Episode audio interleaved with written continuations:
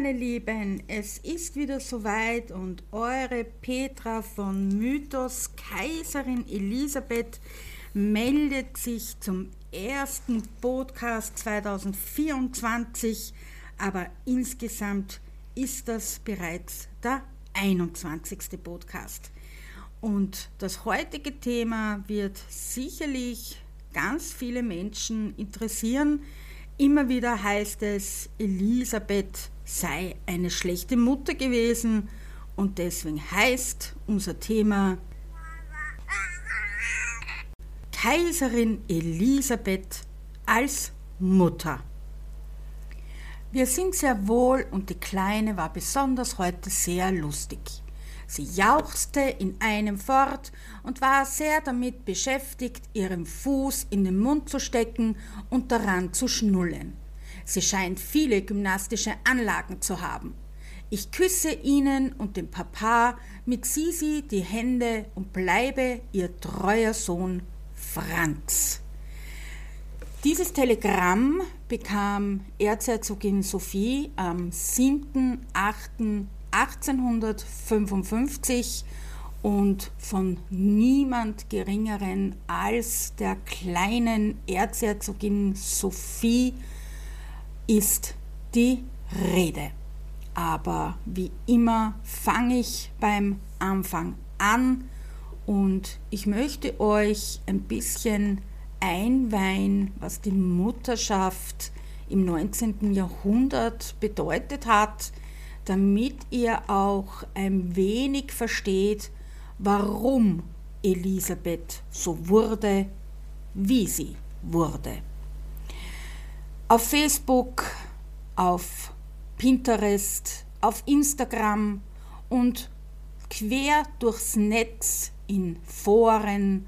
Und immer wieder liest man Diskussionen. Elisabeth sei eine schlechte Mutter gewesen, sie hat ihre Kinder gehasst und das könne man überhaupt nicht verstehen.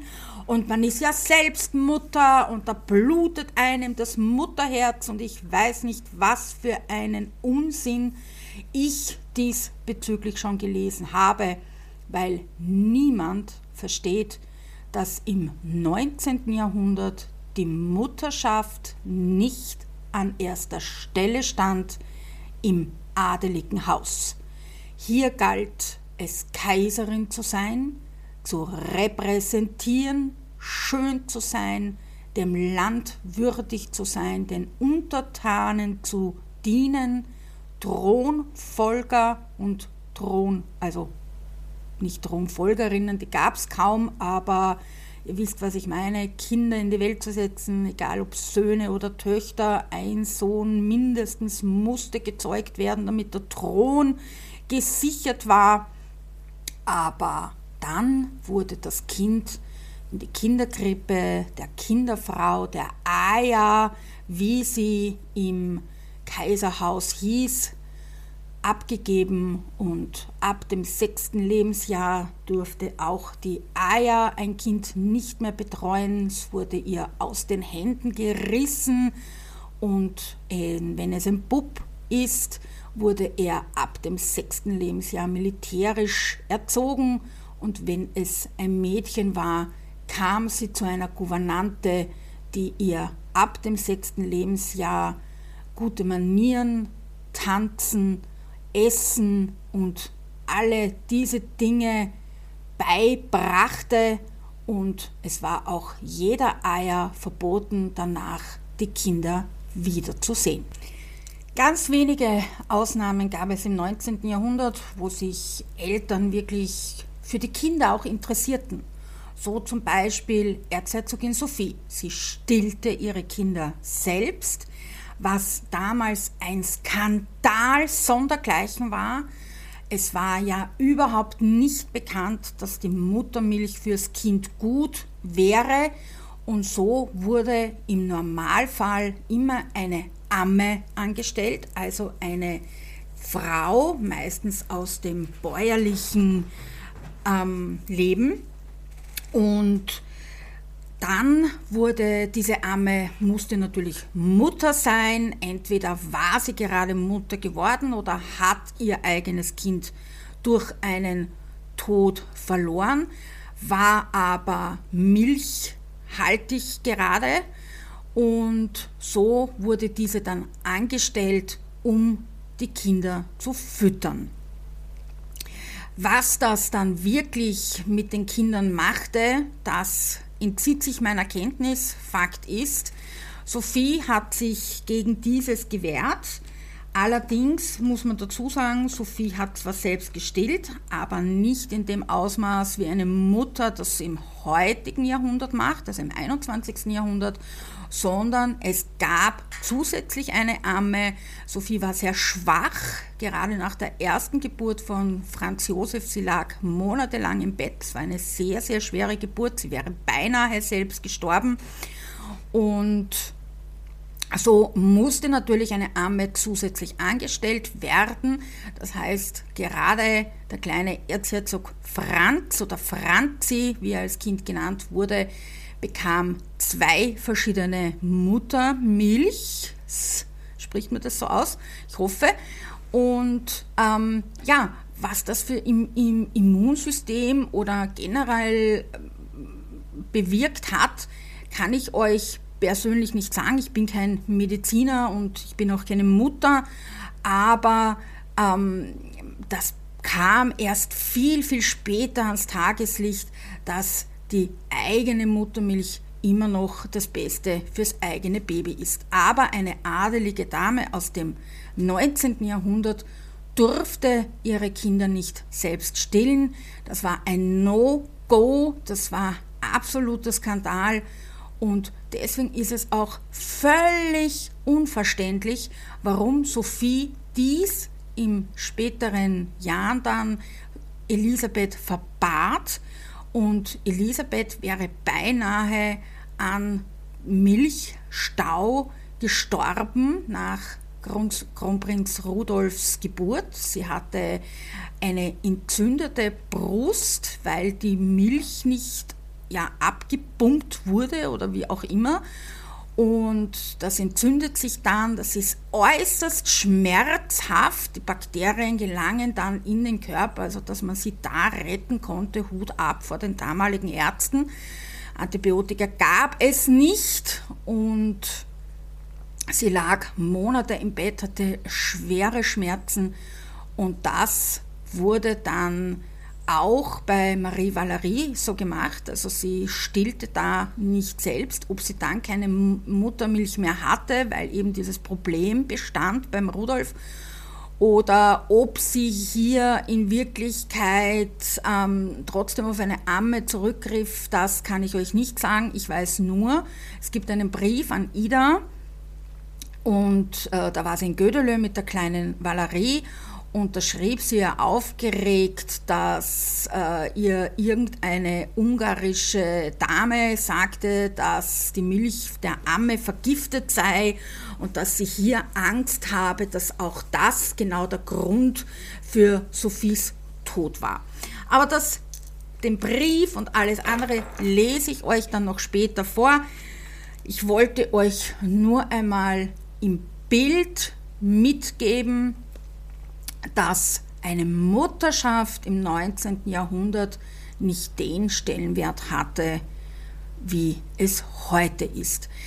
So richtig, dass eine Mutter zur Mutter wurde, ist erst aus den 1950er Jahren bekannt. Also erst da begannen die Frauen wirklich zu überdenken, dass sie Kinder hatten, blieben zu Hause, ähm, kümmerten sich um die Kinder. Also dieses 1950er Jahre System, das ist heute noch in den Köpfen. Der Mann geht arbeiten, die Frau bleibt daheim bei den Kindern, zieht sie auf, macht den Haushalt und so weiter. Dieses Lebensmodell ist bis heute in den Köpfen der Menschen. Klar, das ist alles erst sehr kurz her, 70 Jahre kann man sagen. Aber ähm, wenn ihr selbst Kinder habt, werdet ihr diese unleidigen Diskussionen vor allem in verschiedenen Facebook-Gruppen ja kennen.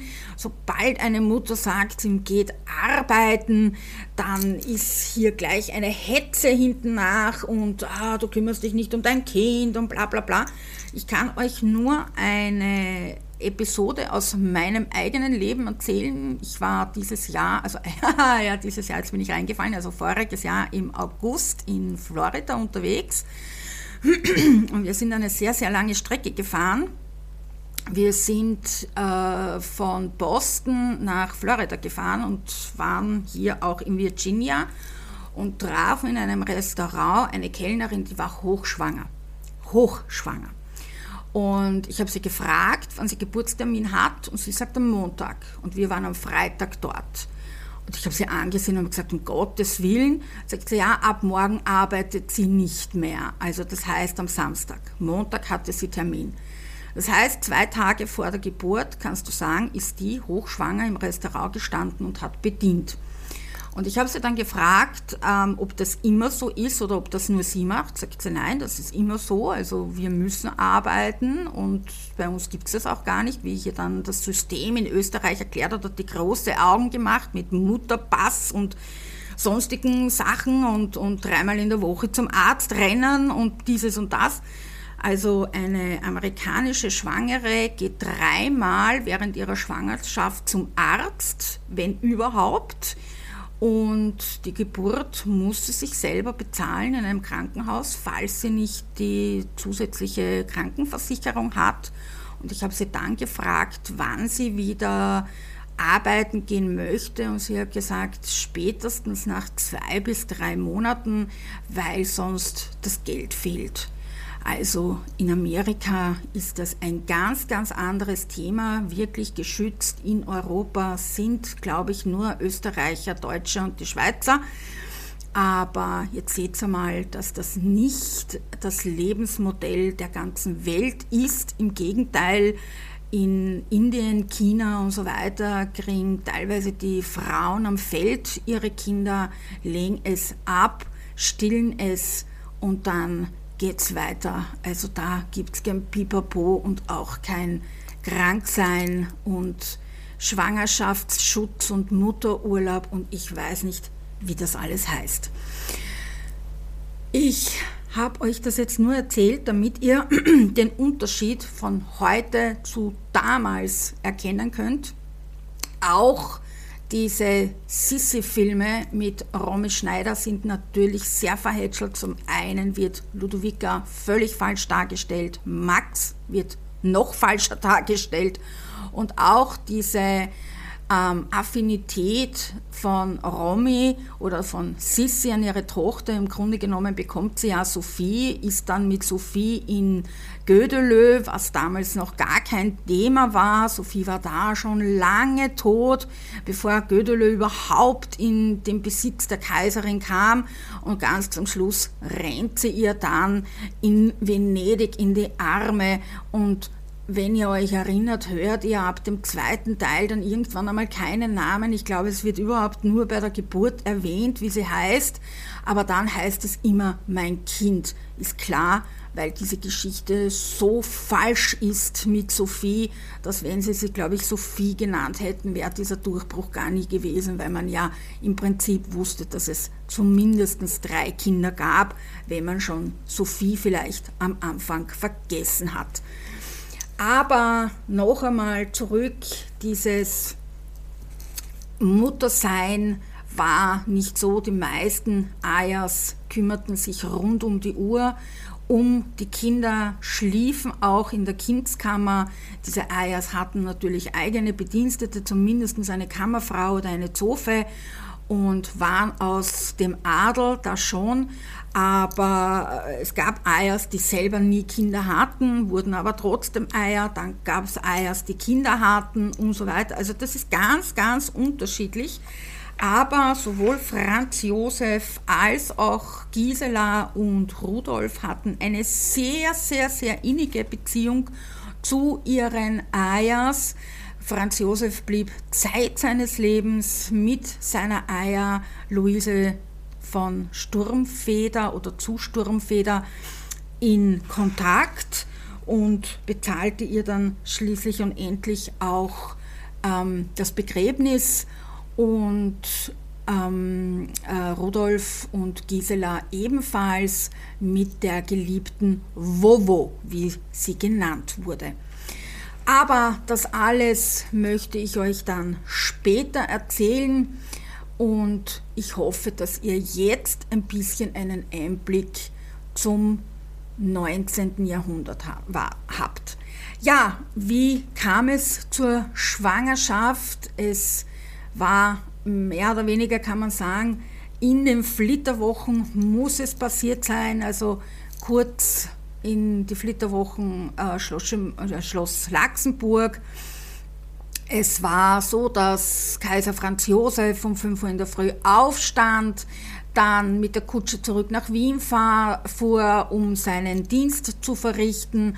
Und er kam gegen 18 Uhr zurück, wo sein oder wo das Dinner serviert wurde. Und dann war das Paar unter sich, aber in Wirklichkeit war Elisabeth von 5 Uhr in der Früh bis 18 Uhr am Abend komplett allein, nur mit ihren neuen Hofdamen und Obersthofmeisterin, die viel gehasste Gräfin von Esterhazy, leider auch mit dem Vornamen Sophie behaftet und alleine.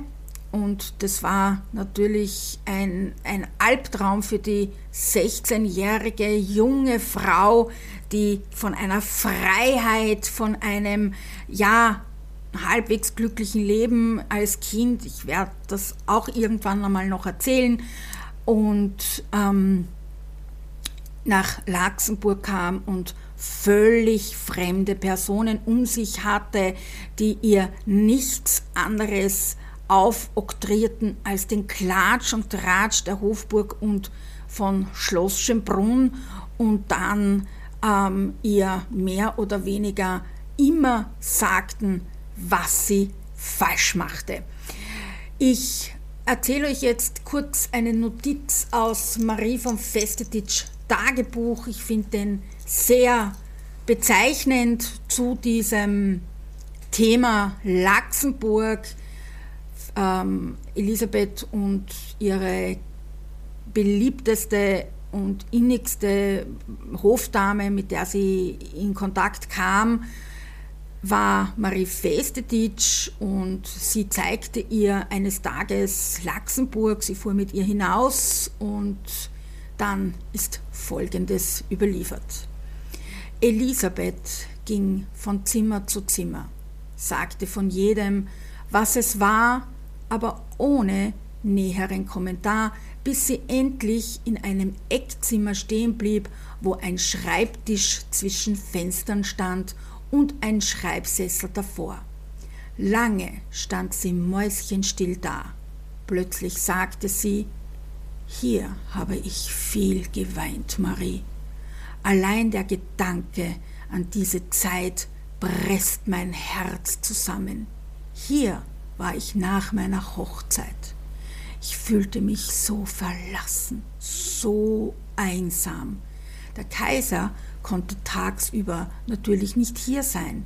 Er ist täglich in der Früh nach Wien gefahren. Um 6 Uhr ist er zum Dinner zurückgekehrt.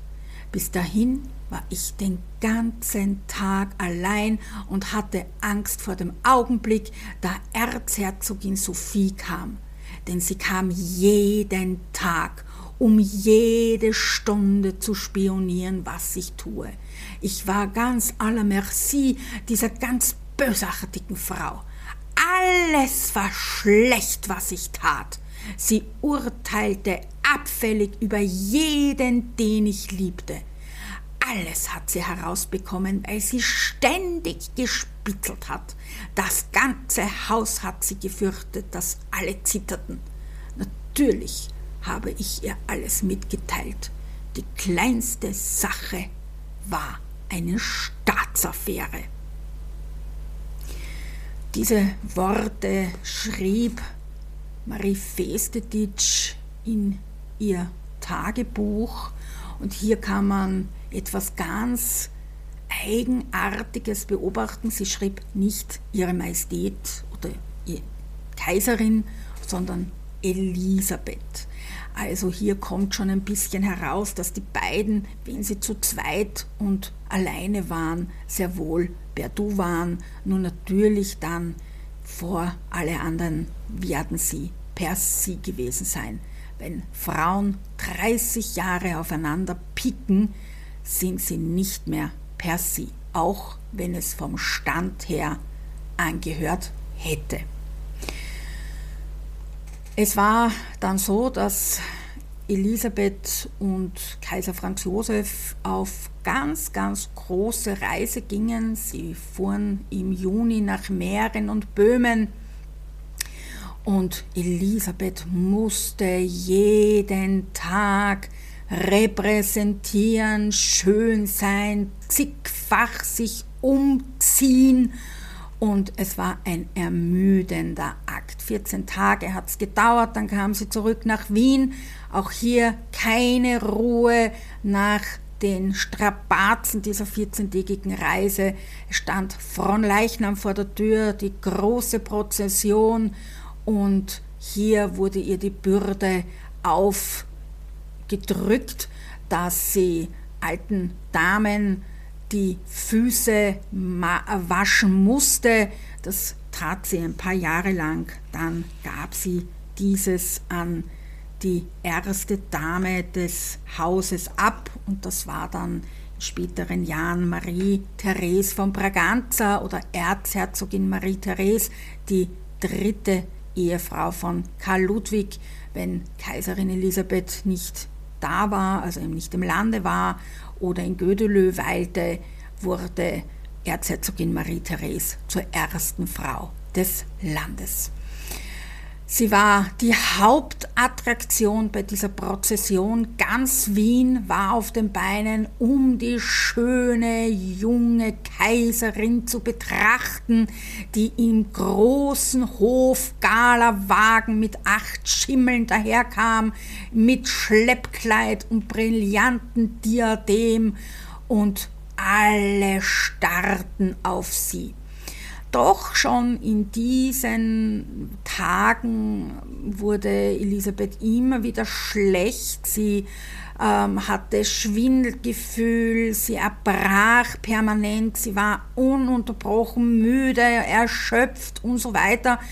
Und ja, so kam halt schön langsam heraus, dass sie schwanger war. Und jetzt wurde sie abgeschottet, beziehungsweise war es so, dass äh, Sophie sie anherrschte, sie solle sich doch im Schloss Schönbrunn-Park oder irgendwo rund um Hofburg zeigen. Die Wiener müssen sehen, dass sie schwanger ist. Elisabeth erbrach aber ständig, sie war müde, sie hatte Schwindelgefühl, sie konnte sich nicht auf den Beinen halten aber es half nichts, sie musste Bauch zeigen. Auch hier immer wieder die Frage, ja, wie war das und wie ging das, wenn sie doch so dünn geschnürt war? Es gab ein eigenes Schwangerschaftskorsett.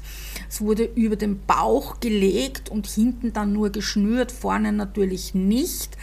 Das heißt, es war dann so ein bisschen der Empire-Stil. Es war oben der Busen sehr geschnürt, dann etwas lockerer die Taille und dann das fließende Kleid, die Grinoline. Das heißt, die, dieses Korsett wuchs mit der Schwangerschaft mit. Das wurde zuerst fester geschnürt, dann etwas lockerer und so weiter, bis man dann eben im neunten Monat war. Also dieses Korsett wuchs unter Anführungszeichen mit dem Bauch mit. Also es gab eigene Schwangerschaftskorsetts.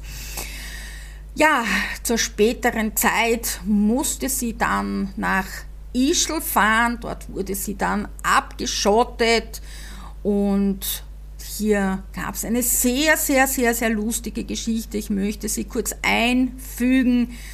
Der Sommer stand bevor, die Mutter traute sich nicht nach Wien, sie war sehr devot, was äh, Sophie anging. Ludovica war Zeit ihres Lebens nicht mehr für Elisabeth da. Sie stand für sie nicht ein, wenn Sophie klagte über das äh, äh, Geschöpf also Elisabeth, die ihr vollkommen entglitt und so weiter. Dann entschuldigte sich Ludovica immer bei ihrer Schwester. Es tut ihr ja so leid und ähm, sie kann auch nicht sagen, was mit Elisabeth lo, äh, los ist. Und schrieb dann, Elisabeth, bitte reiß dich zusammen. Und Sophie meint es doch nur gut zu ihr, mit dir und so weiter. Es war natürlich ein großes Dankeschön von Ludovica an Sophie, dass sie Elisabeth akzeptierte und der, Kaiserin, der Kaiser seine große Liebe heiraten durfte und deswegen blieb Ludovica so weit wie möglich fern. Sie war auch dann bei keiner der Geburten dabei. Sie überließ alles Sophie und hier telegrafierte sie aber, dass sie mit Spatz, Gackel und sie selbst ankommen würde und unterschrieb mit Mimi. Warum Mimi? Ludovica wurde Zeit ihres Lebens Luise genannt, aber Elisabeth nannte ihre Mutter nicht Mama, sondern Mimi. Und so unterschrieb sie auch persönliche Briefe an ihre Tochter bzw. Telegramme. Das Telegramm sollte in die ganz frisch umgebaute Kaiservilla in Ischl ankommen, blieb aber im Hotel Elisabeth in Ischl heute nicht mehr existent, sind Eigentumswohnungen geworden. Auch das darunter befindliche Café Sissi gibt es nicht mehr. Sissi mit Doppel-S und Y war ein ganz bezauberndes Café mit einem wunderschönen Wintergarten. Sehr, sehr schade um dieses traumhafte Café, aber es gab es nicht mehr. Ja, und der Hotel Page übernahm dann in weiterer Folge das ähm, Telegramm und besorgte drei Käfige. Und als die Kutsche dann davor stand, lief er mit den Käfigen ähm, zur Kutsche und sagte, ja, die äh, Käfige stehen bereit für Mimi, Spatz und Gackel. Und dann standen vor ihm Herzogin Ludovica, Herzog Karl Theodor, der Gackel genannt wurde, und Herzogin Mathilde, die Spatz genannt wurde, weil sie so eine helle Stimme war, hatte.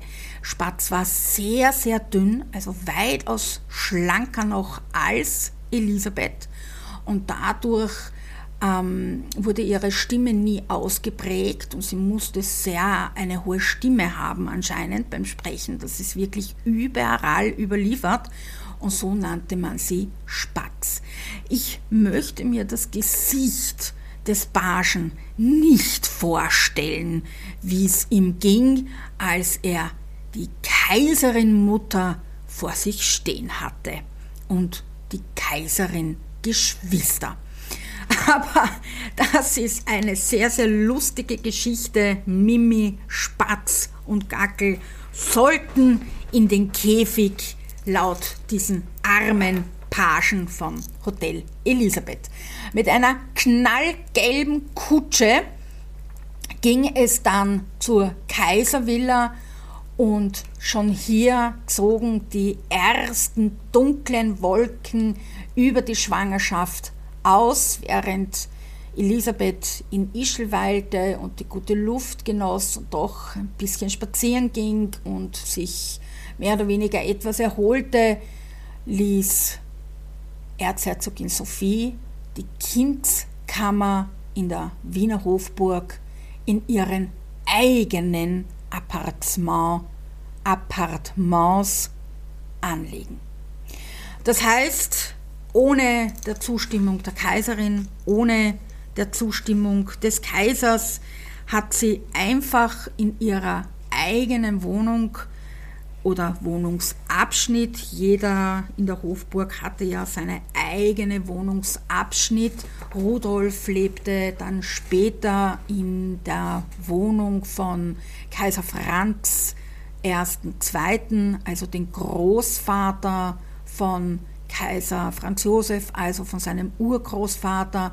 Und so hatte jeder seine eigene Wohnung. Auch Elisabeth hatte ihre eigene Zimmer, das Turnzimmer, das Badezimmer Sie hatte ihr eigenes Schlafzimmer und ihren eigenen Salon. Sie hatte ein eigenes ähm, Zimmer für Besuche und so weiter. Und dann gab es natürlich noch das gemeinsame Schlafzimmer. Und immer hinter den Zimmern gab es dann den Gang, wo dann die Zimmer der Bediensteten angeschlossen war und wenn man das einmal sieht, wie die gelebt haben, zu fünf, zu sechs, zu zehn in einem Zimmer, Stockbetten übereinander, und dann gingen sie eigentlich durch die Tapetentür und waren in den feudalen Räumen, da möchte ich nicht wissen, wie oft Tränen heimlich geflossen sind bei den Bediensteten. Aber es war ein angesehener Beruf, in der Hofburg zu arbeiten, war gut bezahlt, aber natürlich der Tratsch war unermesslich groß. Ja, es wurde auch so angeregt oder beziehungsweise herrschte Sophie Elisabeth an, sie sollte sich mit niemandem befreunden, sie durfte keine Freundin haben, Hofdamen waren Hofdamen, zwar Vertraute, aber keine Freundinnen und ähm, nur Elisabeth und Sophie sollten mehr oder weniger befreundet sein. Und natürlich zu ihrem Mann Franz Josef sollte sie gehen. Also sie war komplett alleine und war verzweifelt. Sie weinte viel und wusste nicht ein und aus. Und während noch einmal Elisabeth in Ischl weilte, richtete Sophie alles in Wien her und auch die Eier wurde gewählt, ohne aus irgendeinen, ähm, ja, wie soll ich sagen, ohne dass Elisabeth gefragt wurde, ob ihr diese Person recht gewesen wäre oder ob sie sie mag oder wie auch immer. Es wurde einfach festgelegt. Es war Freifrau von Welden, selber kinderlos, Witwe, hatte null Kindererfahrung und wurde nur aus politischem Kalkül zwischen den Ländern wieder einmal angestellt und Kaiserin Elisabeth und Kaiser Franz Josef wurden vor vollendeten Tatsachen gestellt. Am 5.3.1855 kam schließlich und endlich um 3 Uhr nachts Sophie, Friederike, Dorothea, Maria, Josepha zur Welt. So wurde das kleine Mädchen getauft und ich habe mir tatsächlich den Film Sissi, wo das Kind geboren wird und getauft wird, habe ich mehrfach ähm, abgespielt, diese Szene, und ich habe mir die Namen aufgeschrieben, die in diesem Sissi-Film verwendet werden, und die möchte ich euch nur zur Erheiterung vorlesen, weil außer Sophie und Maria stimmt nichts an dem Namen.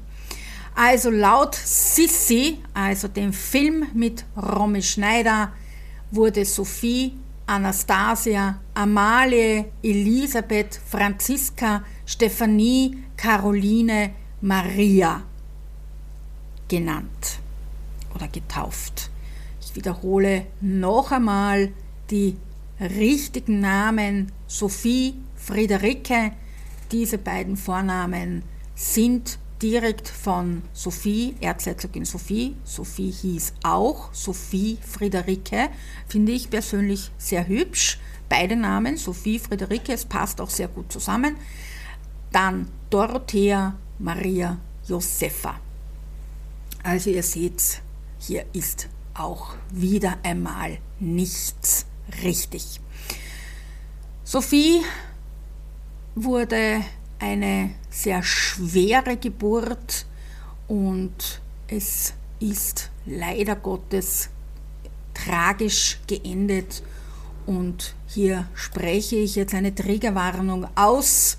Wer Kindstod nicht hören kann, sollte jetzt abschalten. Also, ich habe euch Anfang den Brief vorgelesen. Am 5.3.1855 kam die kleine Sophie auf die Welt. Sie wurde auch wirklich nur Sophie genannt. Friederike wäre vielleicht später zum Tragen gekommen, aber so weit kam es leider nicht. Und am 7.8.1855 telegrafierte Franz Josef an seine Mutter den Brief, den ich eingangs vorgelesen habe. Wenn ihr wollt, wiederhole ich ihn. Wir sind sehr wohl und die Kleine war besonders heute sehr lustig. Sie jauchzte in einem fort und war sehr damit beschäftigt, ihren Fuß in den Mund zu stecken und daran zu schnullen. Sie scheint viele gymnastische Anlagen zu haben. Ich küsse Ihnen und dem Papa mit Sisi die Hände und bleibe Ihr treuer Sohn Franz. Warum per Sie? weil Kaiser Franz Josef mit seinen Eltern per sie war. Das war in der Kindheit nicht so, das wurde mit dem Tag, als er Kaiser wurde, wurde das per sie umgestellt und das war der Respekt, den Kinder ihren Eltern entgegenbrachte und das war auch noch im 20. Jahrhundert so. Also es gibt viele Familien im 20. Jahrhundert, teils aus dem Adel, aus dem Bürgertum, aus dem reichen Bürgertum, die sehr wohl mit ihren Kindern per sie waren, also die Kinder mit den Eltern. Es ging immer um den Respekt, den die Eltern ihnen entgegengebracht haben.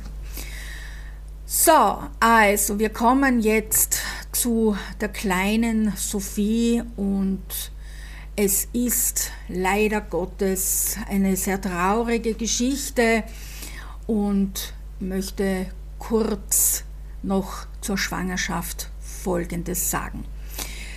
Als Elisabeth schwanger wurde und dieses natürlich herauskam, sollte es natürlich ein Thronfolger sein. Damals nahm man ja noch an, dass die Frau das ähm, steuert oder bestimmt, welches Kind es wird. Und deswegen waren auch immer alle ganz enttäuscht, wenn dann ein Mädchen rauskam. Aber auch hier das sei dem Unwissen geschuldet. Das wurde auch erst im 20. Jahrhundert entdeckt, dass hier nicht die Frau daran schuld ist, sondern der Mann. Aber ihr werdet es nicht glauben, es gibt tatsächlich noch Länder bzw. Ähm, Menschen, vor allem China, ist hier ganz stark, die immer noch glauben, dass dies die Frau steuert. Also es sind ja ganz viel unaufgeklärte Menschen in China, meine drei Milliarden oder so, keine Ahnung. Aber ähm, davon ist, sind, nicht jeder, sind nicht alle belesen oder ähm, wissen etwas über, über Schwangerschaften und so weiter und die glauben das tatsächlich noch. Was China dann mit dem Mädchen aufgeführt hat, ist eine andere Geschichte, aber dafür bin ich Gott sei Dank nicht zuständig. Und es gab natürlich ganz, ganz viele Mythen über, über Schwangerschaften und sie durfte, sollte nicht mehr reiten oder äh, sich Erschütterungen aussetzen. Also sie sollte im Grunde genommen nur noch spazieren gehen, den Bauch zeigen und ähm, Kaiser Franz Josef war kurzweilig abwesend und jetzt schrieb Sophie folgenden Brief an ihren Sohn. Auch glaube ich, dass Elisabeth sich nicht zu sehr mit ihrem Papageien abgeben sollte, dazu mal in den ersten Monaten man sich so leicht an den Tieren verschaut, die Kinderähnlichkeit mit ihnen erhalten. Sie sollte lieber sich im Spiegel und dich anschauen. Dieses Verschauen lasse ich mir gefallen. Was ist damit gemeint? Also der Mythos, ähm, dass äh, wenn Elisabeth die Papageien anschaut, dass dann das Kind, was auch immer es ist, ähm, einem Papagei ähnlich ist, war groß. Also das ist nicht nur Sophie so gewesen, sondern tatsächlich, es gibt viele solche Überlieferungen.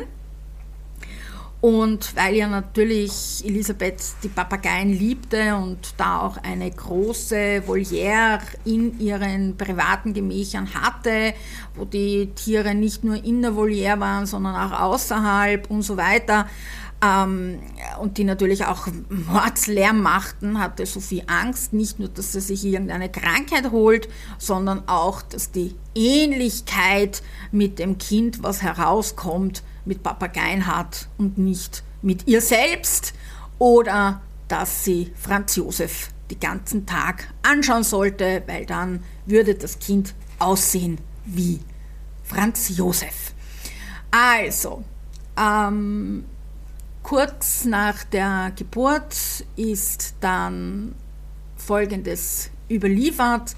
Sisi hielt die Hand meines Sohnes zwischen den ihren und küsste sie einmal mit ihrer lebhaften und respektvollen Zärtlichkeit. Das war so rührend und machte ihn weinen. Er küsste sie ohne Unterlass, tröstete sie und klagte mit ihr und schaute mich bei jeder Wehe an, um zu sehen, ob ich damit zufrieden war. Endlich und nach einigen guten und langen Wehen kam der Kopf und gleich danach war das Kind geboren. Ganz so einfach war es nicht, wie es hier dargestellt wurde. Sie kämpfte lange Stunden, aber es war dann zumindest keine so schwere Geburt wie bei Rudolf. Ja, wie ich schon erwähnt habe, waren die Zimmer vorbereitet, die Eier war bestellt und es war jetzt soweit, dass Elisabeth das Kind entzogen wurde. Es wurde sofort in den eigenen Wohntrakt gebracht und zur Amme.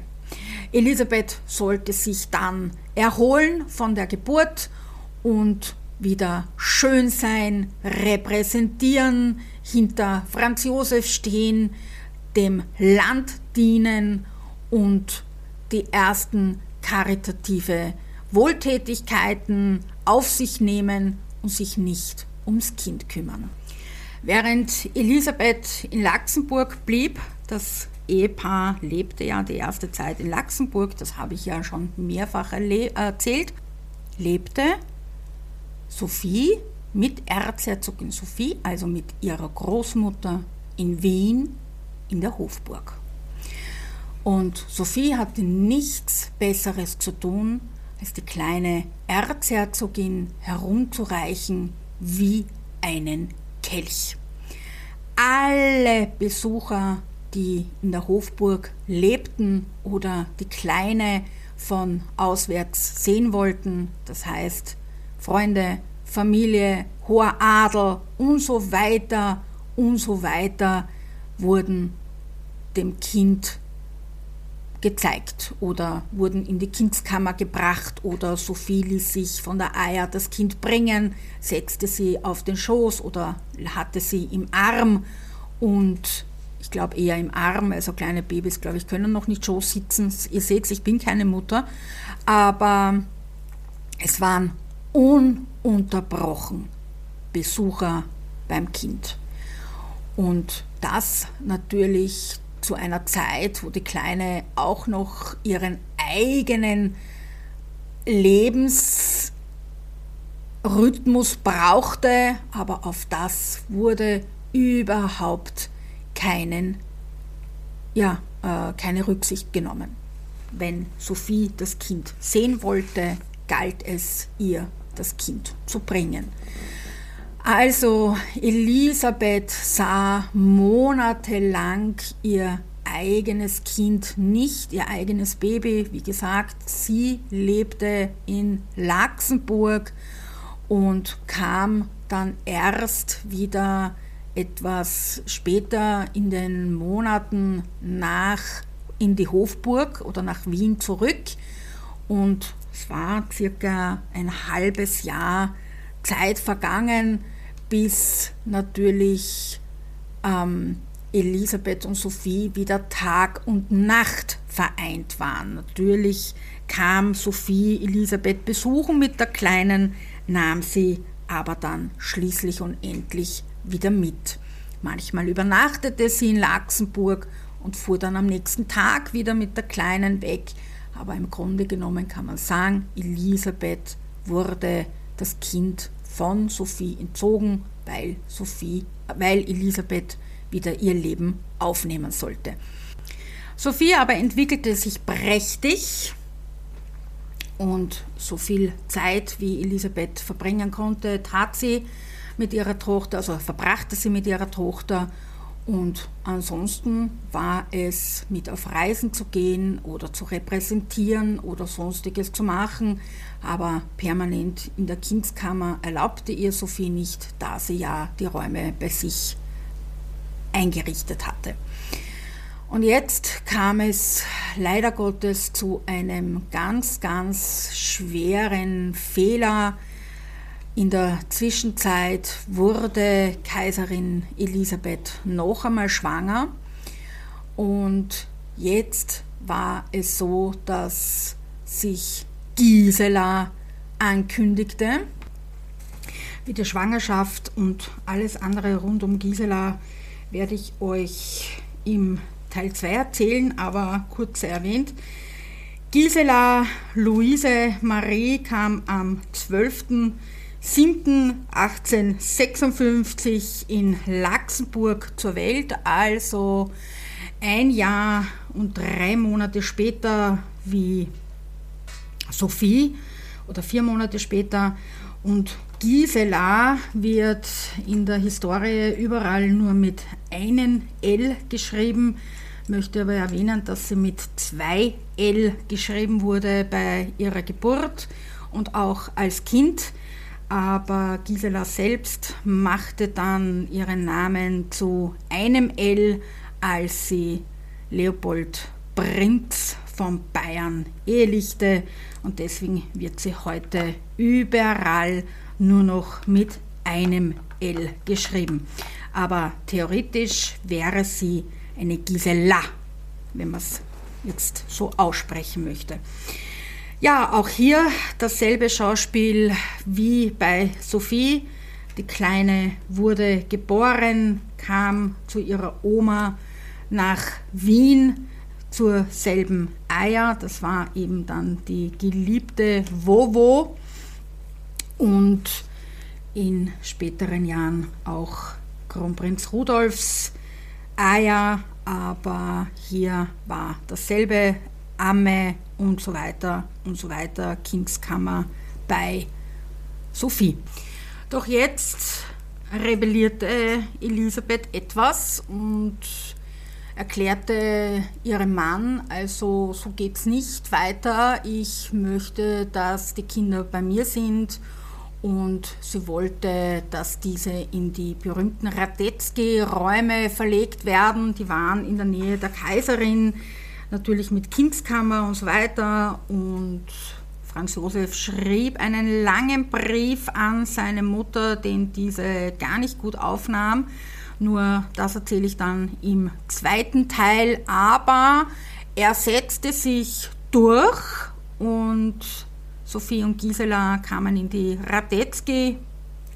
Ähm, und hier ging es Elisabeth jetzt gar nicht darum, sich permanent um die Kinder zu kümmern, sondern einfach, dass sie Zugang hatte, wann sie wollte. Und im Prinzip ging es ihr auch um die Wintermonate, weil im Sommer zogen das Ehepaar dann, also im Winter lebte das Ehepaar in der Hofburg und im Sommer in Laxenburg.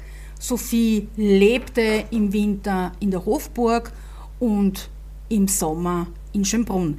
Das wurde dann erst mit der Geburt von Kronprinz Rudolf anders. Er wurde auch in Laxenburg geboren, aber dann schon schön langsam zog die Familie von Laxenburg in Richtung Schönbrunn und auch hier verbrachte man dann schon schon langsam viel Zeit in Schönbrunn, aber das änderte sich dann erst ganz genau 1860 das habe ich schon erzählt, die berühmte Solferino-Affäre. Und bis dahin war Elisabeth alleine in Luxemburg anwesend, oder mehr oder weniger alleine. 1857 passierte es und dies, dieses Datum hat Elisabeth danach sicherlich Zeit ihres Lebens bereut und leider Gottes wurde in der Familie kaum oder gar nicht über den folgenden Vorfall gesprochen. Aber am 4.5.1857 war eine Reise nach Ungarn geplant. Die Familie wollte nach Ofen und äh, Kaiserin Elisabeth wollte unbedingt die Kinder mitnehmen. Sophie zeterte und ähm, legte sich quer, aber Elisabeth setzte sich durch und ähm, jetzt war es aber leider eine Fehlentscheidung seitens Sophie Elisabeth. Beide Kinder kränkelten. Sie äh, hatten so ein bisschen äh, Durchfall, kann man sagen. Und das ungarische Volk bejubelte ganz huldvoll die kaiserliche Familie. Sie spürten die Verbundenheit von Elisabeth, die sich ja sehr, sehr für dieses Land interessierte. Sie kam 1857 das allererste Mal nach Ungarn und verliebte sich augenblicklich in Land und Leute. Man sagt auch, dass sie das so ein bisschen absichtlich gemacht hatte, weil sie wusste, dass Sophie Ungarn hasste. Es war ja wegen diesem Libenji-Attentatsversuch und das war ein Ungar und deswegen hat Sophie Zeit ihres Lebens die Ungarn gehasst wie die Pest und äh, ließ nichts Ungarisches am Hof zu und Elisabeth setzte dann nach und nach ungarische Hofdamen ein, lernte die ungarische Sprache fehlerfrei und sprach, kann man sagen, wie eine Einheimische und Sophie verstand nichts. Und das war für Elisabeth natürlich ein kleiner Triumph, weil so konnte man sie ein bisschen weniger bespitzeln. Fakt ist, Dr. Seeburger kam mit und äh, trat Elisabeth als völlig hysterisch ab und sagte, die Kaiserin ist nicht ganz normal, regt sich auf, weil die Kleine ein bisschen Fieber hat und ein bisschen Durchfall. Und er meinte, das Kind würde zahnen und äh, es sei keine Gefahr in Verzug. Doch leider Dr. Seeburger, der danach in Pension geschickt wurde, also er war nicht sehr lange an ihrer Seite, also auch hier völlig die Geschichte verdreht. Sie hasste dann auch sämtliche Ärzte, ließ kaum mehr Ärzte an sich ran, vertraute fast niemanden mehr und das sollte dann auch Rudolf übernehmen. Und Dr. Seeburger behandelte die Kleine nicht. Gisela erholte sich recht bald, doch am 29.05.1857 starb Sophie in den Armen ihrer überaus gramgebeugten Mutter an. Ja, es ist heute nicht mehr nachzuvollziehen, ob es die Ruhr war oder Typhus. Jedenfalls, sie hatte massive Fieberschübe, extremen Durchfall, konnte nichts mehr essen, sie magerte ab, wand sich vor Schmerzen, schrie stundenlang, tagelang und starb schließlich und endlich an Erschöpfung, an dieser Krankheit. Elisabeth überwand diesen Tod der kleinen Sophie nie und ähm, ja, im Prinzip kann man sagen, dass ihr Sophie Vorhaltungen machte, dann auch noch dazu äh, immer ein schlechtes Gewissen machte. Elisabeth hatte genug mit sich zu tun. Jeder, der das schon einmal erlebt hat, weiß, was es heißt, ein Kind zu verlieren. Und, oder eigentlich kann man sagen, mit zwei Jahren ist man noch ein Baby oder ein kleines Kleinkind. Und ich glaube, es gibt keinen größeren Schmerz einer Mutter, als ein Kind zu verlieren. Und erst 1888, als im Grunde genommen die Hermesvilla hergerichtet wurde nach dem Tod von Elisabeth. Man entnahm ganz private Stücke der Kaiserin aus der Hermesvilla und ähm, Kaiser Franz Josef ging durch die Räume und hier ist eine Überlieferung von der letzten Tochter Marie Valerie, die dann abgöttisch verhätschelt wurde, aber ich komme noch dazu, warum und weshalb dies so anders erzogen wurde. Und sie hielt fest, 20. bis 22. September 1898 mit Papas Gutheißung wird Mamas Toilettenzimmer in der Villa Hermes mit all den gewohnten Sachen hergerichtet. Erinnerungen tauchen auf, längst vergangenes Weh, auch an das Baby, das ihr mehr als vor 40 Jahren vorangegangen, nach denen Papa jetzt fragt, die er aufbewahrt wissen und doch nicht sehen will.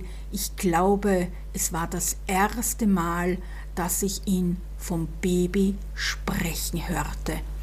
Also 57 ist die kleine Sophie gestorben und 1898 hat Kaiser Franz Josef das erste Mal über das kleine Mädchen mit seiner Tochter Marie Valerie gesprochen.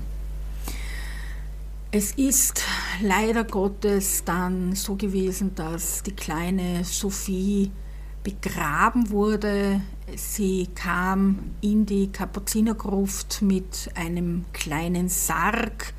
Leider Gottes steht der nicht direkt in der Nähe von Elisabeth, Kaiser Franz Josef und Rudolf, dieser Dreierkonstellation, sondern Sophie wurde bei einer der zahlreichen Umbauten von der Kapuzinergruft in eine Wandnische gemauert und heute erinnert nur noch eine kleine Tafel mit mehreren Namen, wer in dieser Wandnische ruht, an die kleine Sophie Friederike 1855 bis 1857. Kroatien bedankte sich Ganz besonders bei Kaiser Franz Josef, als er die Pliwitzer Seen besuchte und er genehmigte durch seine Unterschrift, dass entlang dieser, dieses Sees ein Weg nach dem Namen seiner Tochter Maria Dorothea benannt werden darf. Und heute heißt dieser Weg ganz schlicht Dorotheaweg. Ich schließe das erste Kapitel Kaiserin Elisabeth als Mutter, Gisela, Rudolf und Marie Valerie folgen. Ich sage danke fürs Zuhören, noch einen schönen Februar, es ist ja der letzte Jänner und ja, Ende Februar gibt es den nächsten Podcast von Mythos Kaiserin Elisabeth, eure Petra.